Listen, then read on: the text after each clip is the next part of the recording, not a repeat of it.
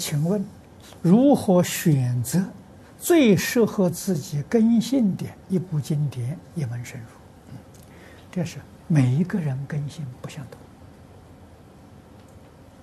同啊，别人替你选择就很困难。哎，一定要自己选择啊！自己选择的标准是什么呢？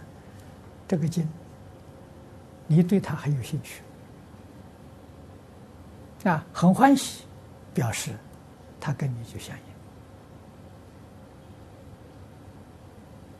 应啊。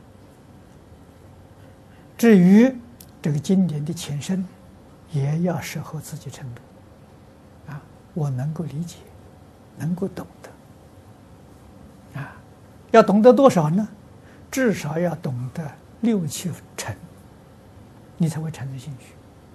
如果我只能了解二三成，兴趣就很低，学起来很困难，那你就换一步。啊，佛法有这么多经典，由你选择。啊，那么讲起来，绝大多数多数的人，《弥陀经》最适合，经又不长，哎，又很好懂。啊，学会了之后，慢慢的深入。啊，会越入越深，深到最后，跟华严没两。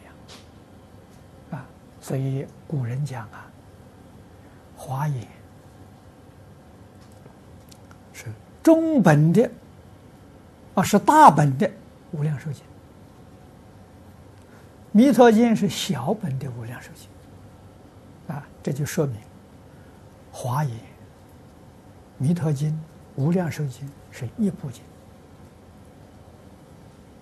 啊，在这个义理境界上毫无差别。只是一个是简单的书，一个详细书，啊，差别在此地，啊，所以受持当然越简单越好，啊，要想理解呢是越详细越好，啊，所以华严确实对净土帮助非常非常大，啊，到最后你看普贤菩萨十大愿王导归极乐，哎，你就知道古人讲啊。华严是大本无量寿经啊，没讲错，真有道理。那么你要是问我，就是现在一般根性来讲呢，选择无量寿经是折中的方式。啊，为什么呢？弥陀经讲的太简单，啊，无量寿经对西方极乐世界做了系统的介绍。啊，所以你越多了会生欢喜心。啊，如果再想深入的了解，多知道一点呢，那接着华严。啊，那华严就说的详细，说的透彻。